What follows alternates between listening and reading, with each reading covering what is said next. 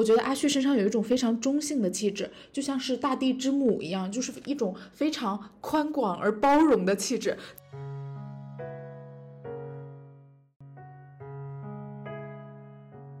全网都在说疯批美人，但是国内影视剧里面对于反派角色的塑造还是显得有点束手束脚的。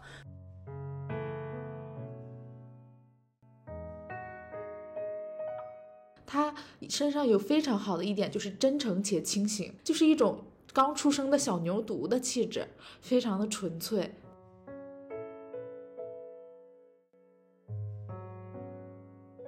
山河不足重，重在护中主。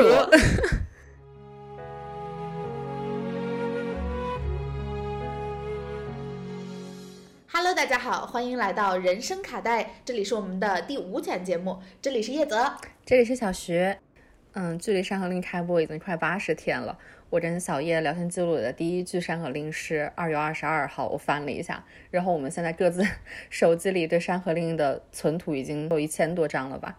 然后在《山河令》播出近半的时候，我们为了防止很快下头，赶紧聊了一下对他的喜欢，然后也试图去探讨我们去看耽美小说磕 CP 的一些逻辑。不过现在。嗯，看了演唱会之后，我们纷纷表示完了，这山下不去了。所以我们想就这个当下体验再聊一期关于我们对嗯这两个角色和这两个人的一些感受吧。那首先我们想先在还是基于影视文本聊一下我们对于角色的感受。呃，《山河令》之中其实很多角色都让我们很动容的，但是既然我们是磕 CP 的浪浪丁，肯定是对老温和阿旭感受更多，所以我们想先聊这两个。好，那我们就先从阿旭聊起吧。因为其实最开始我们对于这两个演员本人可能也没有注入那么强烈的感情，最开始的感情还是投放到这两个主要角色身上的。那你就是是从什么时候开始会比较喜欢，或者说，嗯，跟阿旭这人物共情？其实说实话。我 前六集没有太 get 到阿旭，我觉得大家都是这样的嘛。刚开始开播的时候，他就是一个脏脏包，真的就很难让人 get 到。然后他从卸妆壶里跳出来的时候，就呃感受到了这个人的魅力之处啊，颜值颜值党就是这样的。但是我最近有在重看《山河令》，先看前六集的时候，我会很惊讶的发现前六集的阿旭非常的吸引人，他真的是一个非常洒脱自在的状态。而且我真的有在设想，如果他没有遇到老温的话，他就是在江南做做乞丐，没事晒晒太阳，喝喝酒，就像他所说的一样，就是乞丐做三年，皇帝也不换，未尝也不是一件好事，他会非常幸福的。嗯，我觉得确实是这样。我们之前也有聊过嘛，他这个人物角色就是很丰满的一个角色，尤其是在我们现在已经看过来一遍，再回头去品味他的时候，觉得他这个人物底色特别能立得住，所以他无论去做出什么样的选择和行动。都是特别有迹可循的，会有一个比较清晰的逻辑吧。回头去想他的时候，我会觉得这个角色很打动我。我想可能是因为他比较让人心疼嘛。其实老实说，你说前六集你对他 没什么感觉，我也是不带滤镜看第一集的时候，他挖钉子的那个场景，我也挺出戏的。因为你毕竟在不了解他的人物的背景的情况下，也没有义务跟他共情嘛。但是后面他的情绪和心态的那个递进，会让我觉得是一个比较。鲜活的人嘛，他易容晒太阳的时候，第十二集跟老文说：“我人心鬼域里杀着七进七出，但是他还能够为了三千银子去卖命百里。”然后还有在温彻行的穷追猛打下不耐烦。我这两天复盘的时候印象特别深，就是他在老温吹箫的时候就知道这个人本性是不坏的，所以他才会让他跟着去。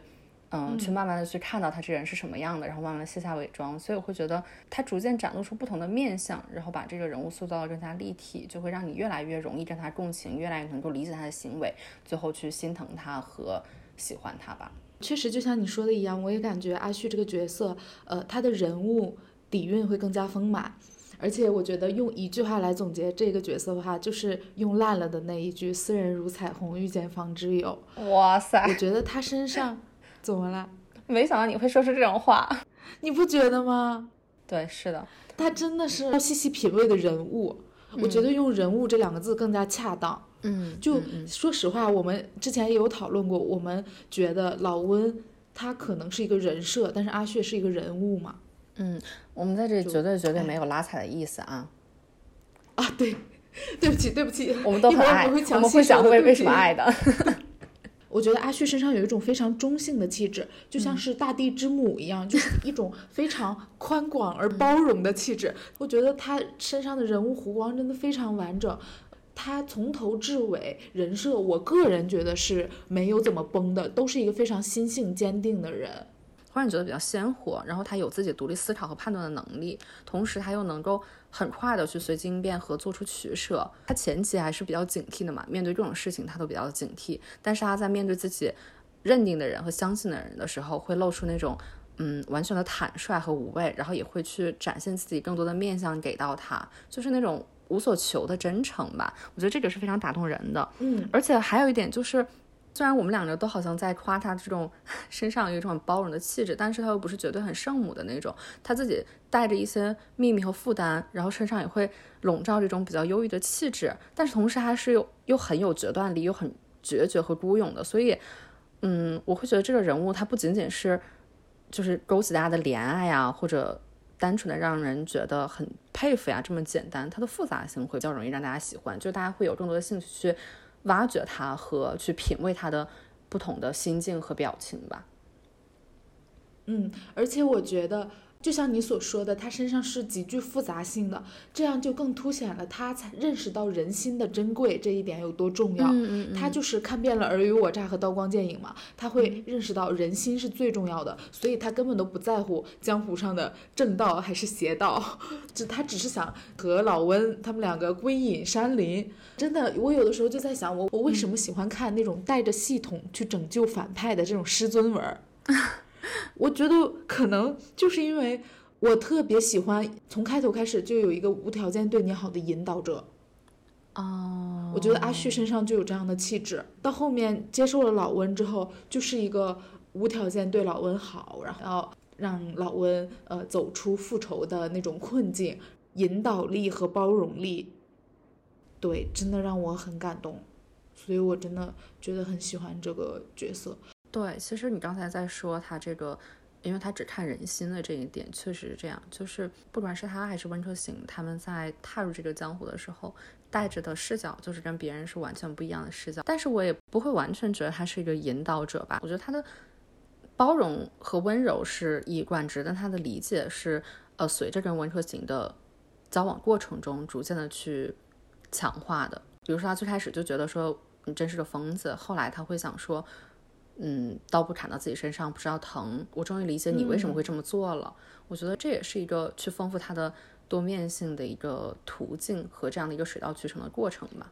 我们都说后面几集有点崩嘛，就是其实很多爱阿旭党到后面就是弃剧啊，或者说彻底对这个剧粉转黑，就会觉得说，呃，他自己的这条人物线崩了，就他完全沦为另外一个人的附庸了。其实虽然我没有觉得这么的严重，但我也会觉得后面。不是特别顺，比如说知道剧情把皇帝改成晋王嘛，所以关于他少年义气的部分会有点牵强，你可以认同，但是不会认同的那么顺利。然后还有就是他在呃四季山庄哭着和温客行讲自己少年庄主年幼可期的部分，虽然 那段确实很美啊。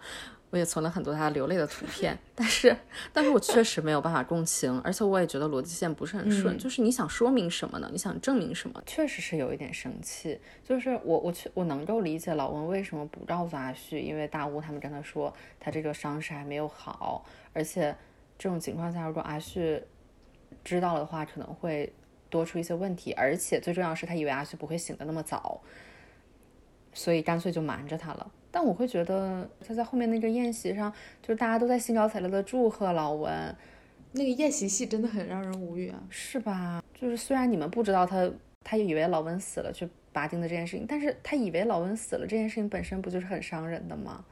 大家怎么就完全忽视了这点，完全沉浸在胜利的喜悦中呢？我觉得那一段逼真是逼走了很多爱旭党。我们之前也说过，为什么说阿旭这个人比较像是一个人物？因为我们好像很难去。用很简单的话概括他，去具体的描述他的性格特征，你不觉得吗？但是他的一切行为，我觉得我们都能够找到一些痕迹来给他做解释。就你会觉得，无论他是去做乞丐，还是他最后去死知己，还是他最后和老温在，嗯，在在雪山上食冰饮雪，他这个人物真的是很活的。他好像在某种程度上，编剧的那支笔没有完全把它控制住一样。我觉得很重要的一点就是第六集卸妆的时候，这个阿诗的美貌也是吸引我们的重要原因吧。真的，即便我看完了整部剧，我还是会经常为那个丑妆的判若两人的效果震撼到。我前两天去跟着五彩哥哥他们重刷，我也会觉得天啊，这个丑妆画的也太太认真了。不，我和你的感觉就不同。我不是在重温嘛，我当时就觉得老温真是有双慧眼，你就可以从这张丑妆下面看到他的骨相。我真的觉得阿旭的骨相很厉害呀，他就是表面上画的很难看，但是骨相就是很清俊、很漂亮呀。天啊，我可能已经产生滤镜了。你完全印了。我最喜欢的这部剧里的一个瞬间，嗯之一就是那阿旭掏出白衣剑，然后老温用指尖接住他的剑。我觉得那种两个人相持的时候、那种试探，那个氛围感太绝了。嗯，就是我觉得前期为什么好看之一，就是他把试探戏拍的特别的妙。对，就比如说，假借喝酒的名义，拿酒杯过招试探你的武功啊，或者是伸手就触摸你的人皮面具，然后被你打回来的这种啊，就真的试探戏做的非常的高妙，就很有拉扯感。嗯嗯，他们俩那个一来一回的试探和过招，然后两个人那个情绪和表情确实很到位。而且说回阿旭的美貌，因为老是有这种怼脸镜头嘛，你就能看到他，尤其是卸妆之后很周正的五官，还有脸上的痣，还有眼里的情感，我觉得这是很重要。就现在回忆起来，他在整部剧中不是有很多那个情感变化嘛？开始是不耐烦、翻白眼儿，后来是开始袒露真诚，再后来经常会眼里有那些不舍呀，或者难过呀，或者震惊啊什么等等等等的情绪和神态的变化，尤其是最后面几节那种温柔，我的天啊，我觉得太美了，太动人了。嗯，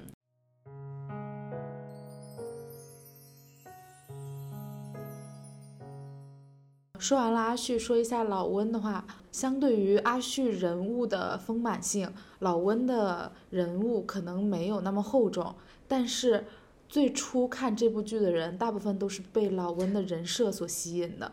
对，我觉得太少有了，就是内娱难以见到的人设，嗯疯批美人，怎么可能？我真的我没有想到，我这辈子会在电视上看到这样的角色，他真嗯的就很吸引人啊！表面上是一个呃光风霁月的那种家公子，一张嘴一套一套的，嗯然后背地里其实杀人如麻，完全没有道德。我、嗯我太喜欢这种人设了，就也是前六集他的这个人设塑造的尤其高妙，你觉不觉得？嗯就前六集的时候非常容易拽文用典，表面一套背后一套，特别吸引人。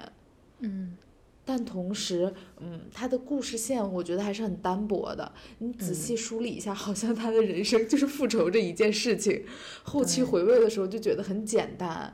就我确实也是温彻行入坑的嘛，我也跟你说过，确实现在你不觉得那种霸道总裁、温柔学长的黄金年代已经过了吗？况且大家在 BL 剧里面也不会像在 BG 剧里面自我代入，所以更喜欢看两个主角之间的互动感嘛。所以这种渐渐的，然后比较鲜明的角色，确实比较亮眼和讨人喜欢。而且，就像你说的，他跟对手的互动，无论是跟阿旭还是跟其他人的互动，还有那个白切黑的片段，其实都是比较吸粉的。无论是作为剧粉还是单看老温个人来说，我都会觉得温客行这个角色塑造到后面，其实反而崩的有点更严重。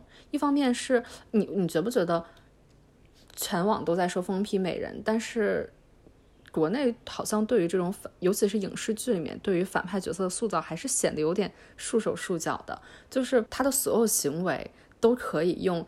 啊，都是有迹可循对，都是有太有迹可循了。就是对他稍微做一点恶，立马就有就下一个场景就来给他洗，也不是说洗白，就来告诉你为什么他会这么恶。他其实可惨可惨了，但其实我觉得就是有点太拘束了吧。而且还有一个就是我回头来但是这一看，部我觉得他还是有疯批的一面的。你比如说，嗯，掐死白无常吗？周子舒，那我就要掐死这个丐帮的这个小喽啰，然后嗯还有掐死白无常，都是的，就是他杀人不眨眼的，他是没有嗯道德的。我觉得这部剧很好的一点就是他没有被道德左右。我觉得在现在这个凡事都要看道德的年代，你看到一部不看道德的剧真的很重要。就这部剧，它不像之前永恒的武侠模式要分正道邪道，它是不分的。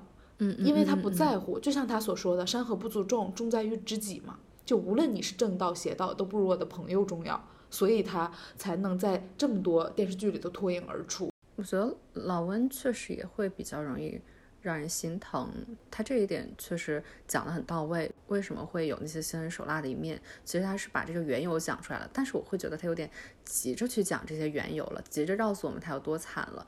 但其实，就像老温不相信阿旭知道他是鬼主会爱他一样，编剧也不相信我们不那么快知道他那么惨的一个过往就不会爱上他一样。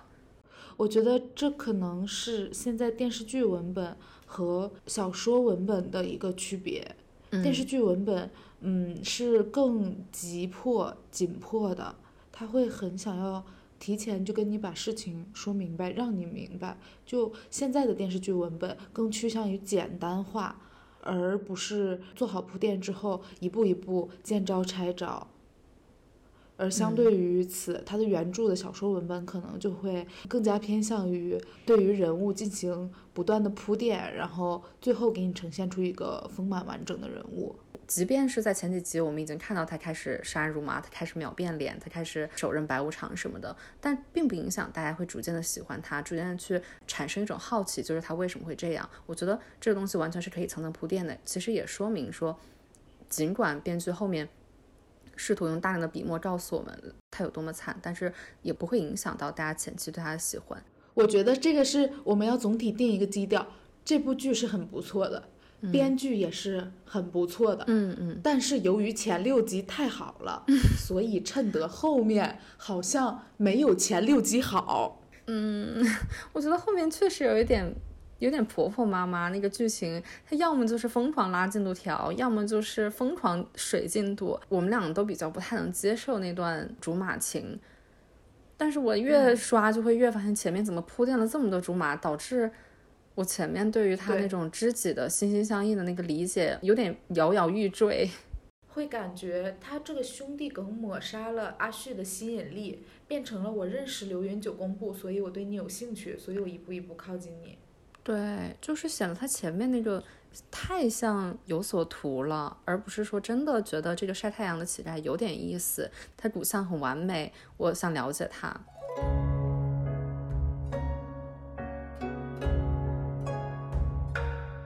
好，那我们也可以从老温这个角色说到俊俊本人嘛，我们现在已经对他们全都是爱称和昵称了。是俊宝才能演出的一个很好的一点，就是他表现出了老温疯批背后非常真实的一面，就只有在最信任、最喜欢的人面前才能表现出来的一面，就像是那种呃街上的疯小狗被主人收养了，然后他就非常依恋主人，但是又非常缺乏安全感，特别害怕失去，做错了事情本能的就选择瞒着主人，生怕主人不爱他的那种小狗感。我觉得是俊宝才能演出来的，你不觉得吗？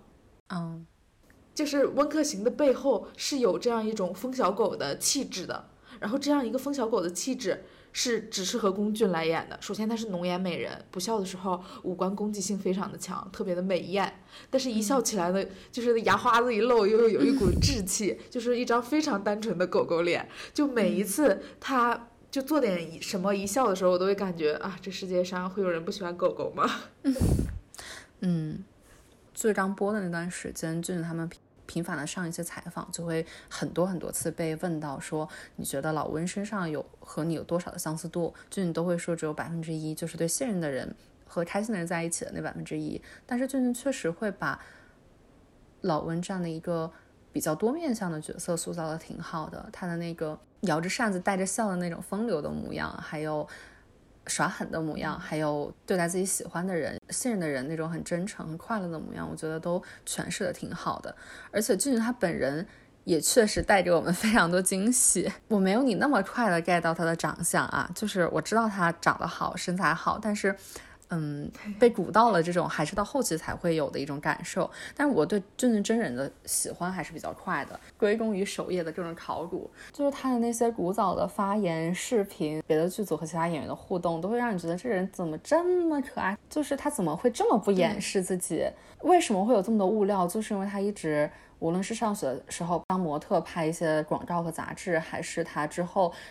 尽管没有那么有名气，但是一直在各个平台都努力的营业。我觉得这部剧和这部剧的大红，让这个一直在努力工作，但是之前没有被很多人看到的人出现在大家面前。我觉得这一点就挺好的。而且他展示给大家的东西都是他自己没有预料到的，所以没有那个机会他去说给自己立什么人设。就狗狗这个人设也还是大家给他立起来的，我觉得很好。对他完全没有造人设，他只是分享了自己的生活。他真的非常不忌惮分享自己的生活和自己的故事，就特别特别可爱。你记不记得他会特别得意的分享自己一次只能洗一双袜子，洗一次要洗一个小时的袜子机，并且在前两天的直播中，就是大大咧咧的说：“大家不要买那个袜子机，那个袜子机已经坏掉了。”就是好不拿大家当外人啊。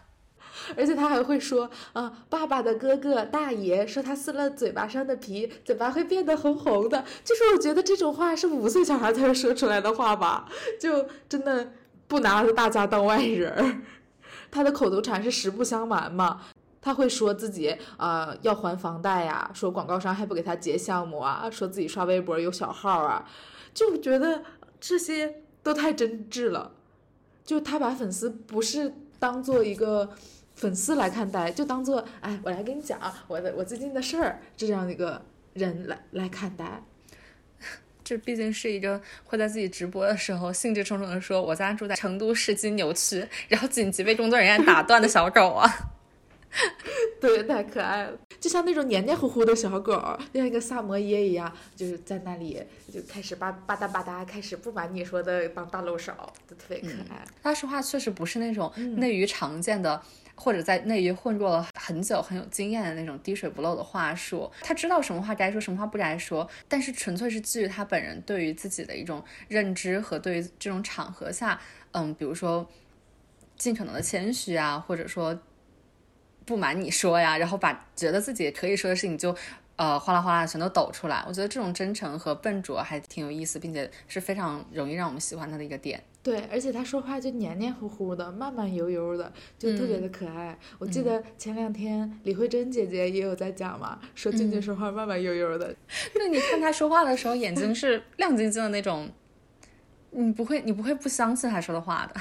呃，但是另一方面，你看他东西看的多了，你又会发现他是一个非常清醒的人。嗯，他身上有非常好的一点，就是真诚且清醒，这就导致了他有一个很好的品质，就是他会觉得该是什么样就是什么样。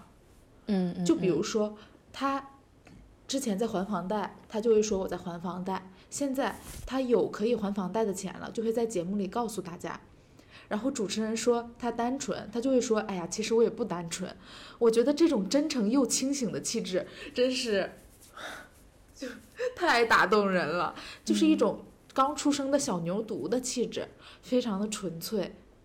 就你会看到这段时间他接受的采访也慢慢变多了嘛，你会发现他会飞速的成长起来，但依然很纯粹。他就好像是拥有了快乐秘籍的人。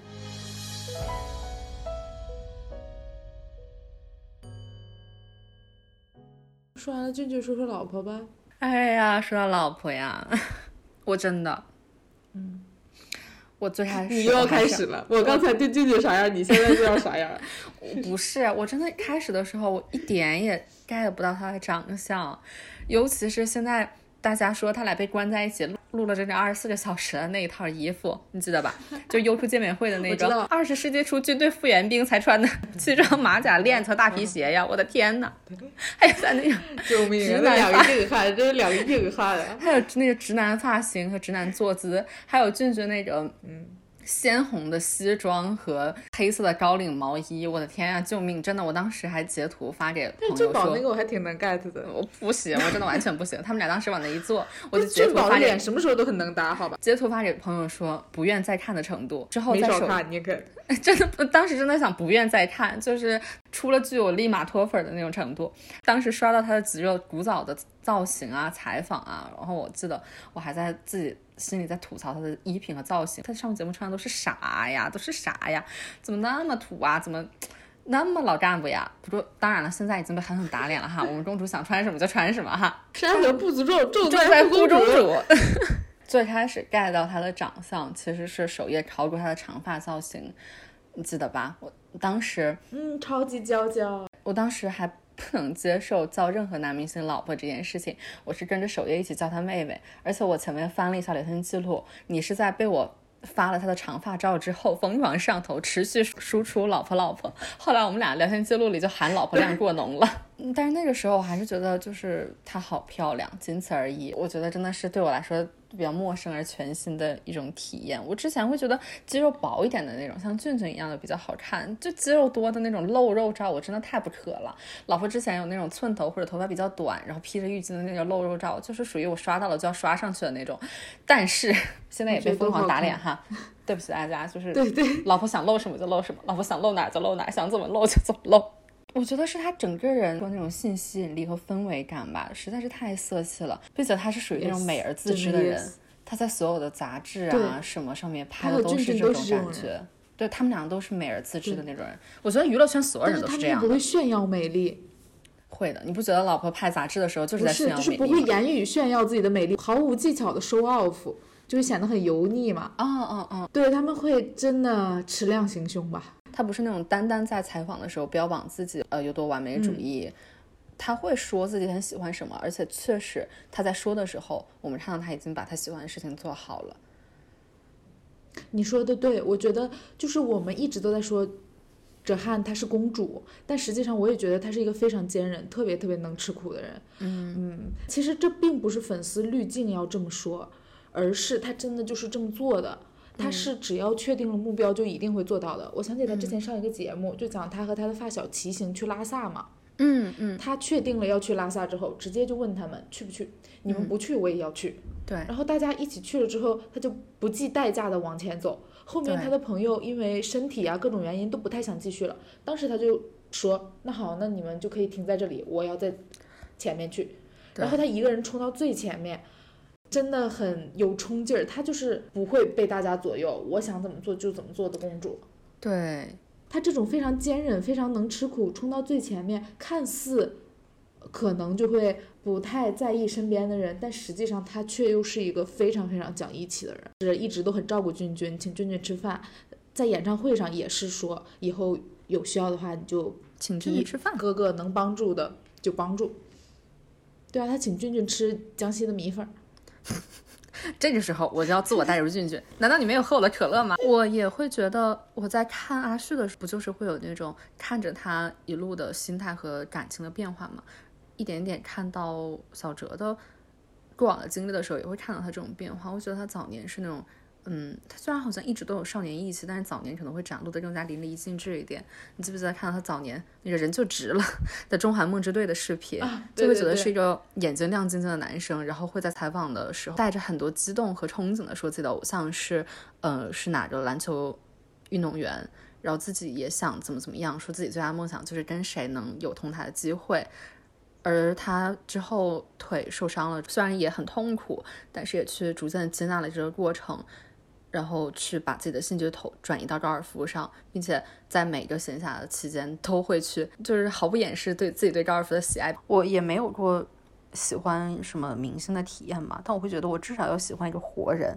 这个人他越丰富，越不在我的预设里，甚至他的一举一动离我越远，越不受我掌控才好。他跟我这个人是没有关系的，但是我可以看到他是是在做什么，并且他能够带给我一些惊喜，比如说。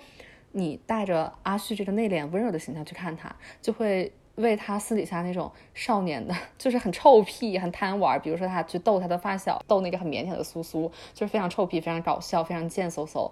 然后你会为他这样的一面惊喜到。之前我们还讨论说他在采访里，啊，这个铁血直男嘴又没把门的了，什么都说。然后他 立马在另外一个节目里撅嘴跺脚给你看。他之前在直播的时候，感觉自己说错了话，就有点腼腆和无措，但是。之后的节目里面或者演唱会上面，你会很感慨于他的那种游刃有余和松弛。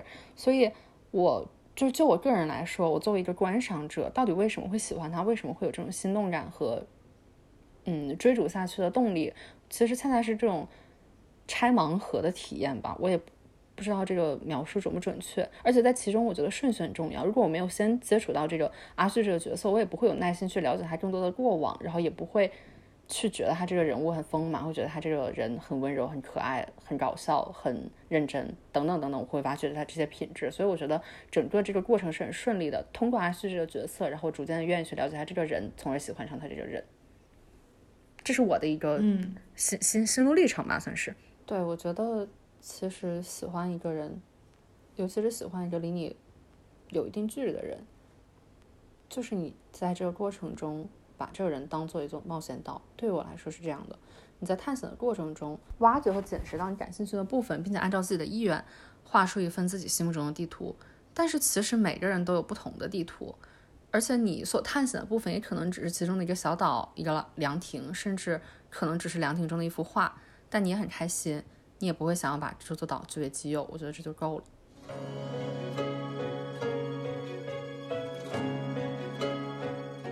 说完了俊爵和老婆之后呢，我们还想聊一下对于 柯俊哲的一些感受。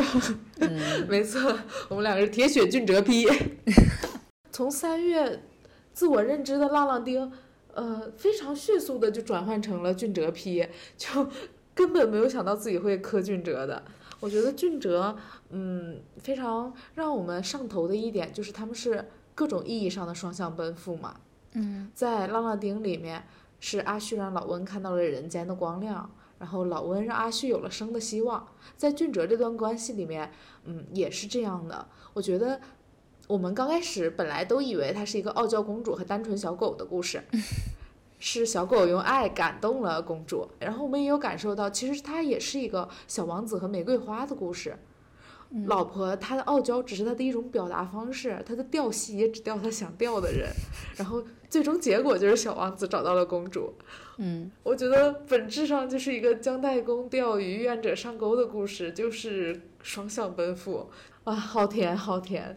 其实我们最开始也没有那么果决的就开始刻真人吧，你记不记得？对对对，我们两个分别在。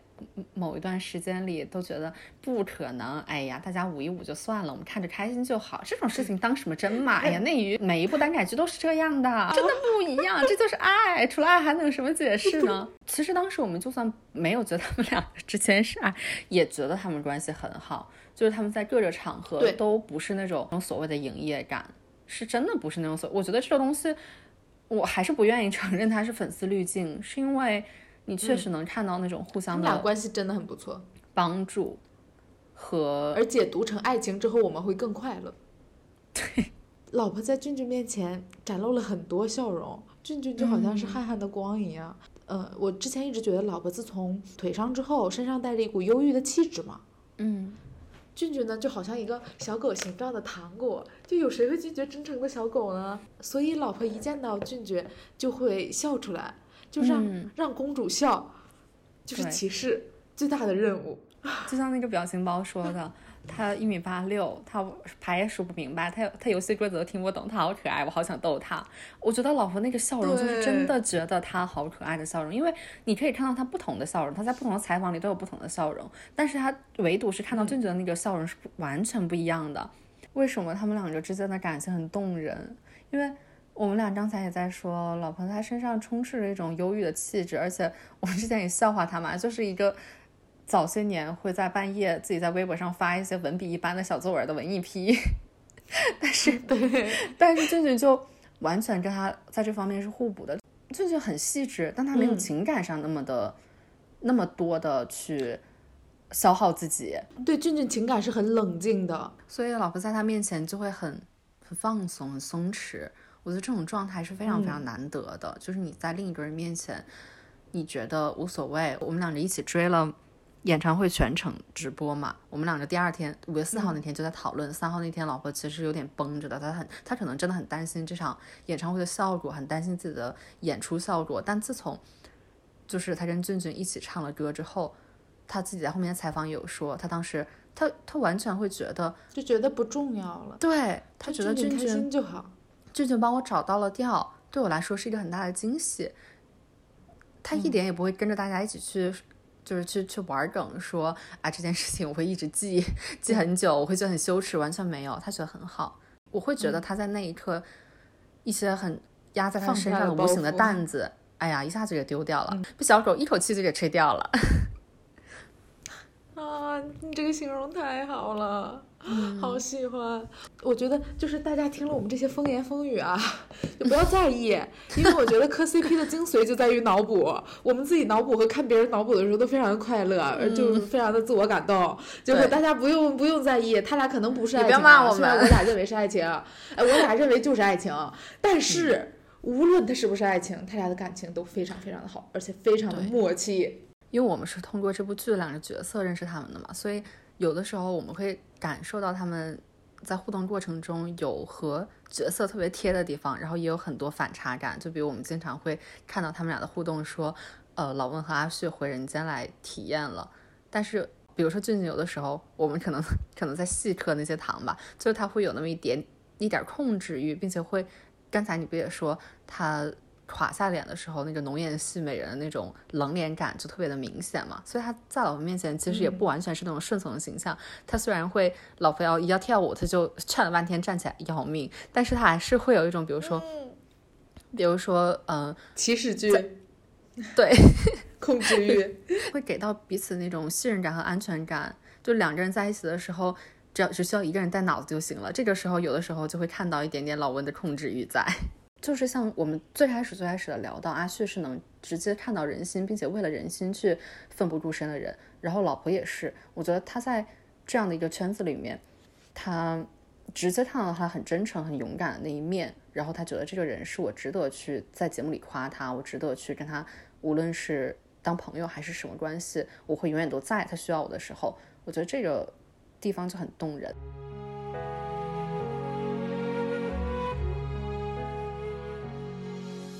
就是最近我们因为磕 CP 磕的上头，也多少接触到了一些呃饭圈啊、粉丝啊的一点内容嘛，就想呃多少聊一聊。嗯，其实我们也有看到很多饭圈的一些。看起来就好像不太行的言论嘛，就有一些卖惨啊，哥哥只有我们啦，就是坏热搜挂了一天啦，哥哥肯定很难过呀，嗯，就嗯怎么办呀？这种的自我伤怀，或者是呃，就是互相又攀比买了多少张呃专辑啊，你站子如果没买够就是歪屁股呀，这种行为，我觉得这个就哎没什么必要。我觉得追星不是为了自己爽吗？啊，就搞到自己难过了，就不太好了。我觉得追星就是为了满足自己的情感需求，但是你绑架别人的话，就大可不必吧。嗯，我真的很不喜欢那种鼓动大家去做数据的博。嗯，我一看到那种就哥哥哥只有我们了的那种微博，就感觉到真的很恐惧。很强的压迫感和窒息感吧。对，就权力延伸到了粉圈嘛。我在追星的过程中。就是为什么这个人一定要是受我控制的呢？为什么我我一定要自我复制呢？为什么我一定要拥有这么大的权利呢？警惕自己，避免自己进入到这样的一个怪圈里吧。就比如说你刚刚提到的那个站姐的问题，我会觉得，虽然说站姐肯定是要同时喜欢他们俩，但是我觉得要求一个人的感情是完全均匀的这件事情就很反人性，就本身就是个悖论嘛。粉丝他们去形成这种团结感。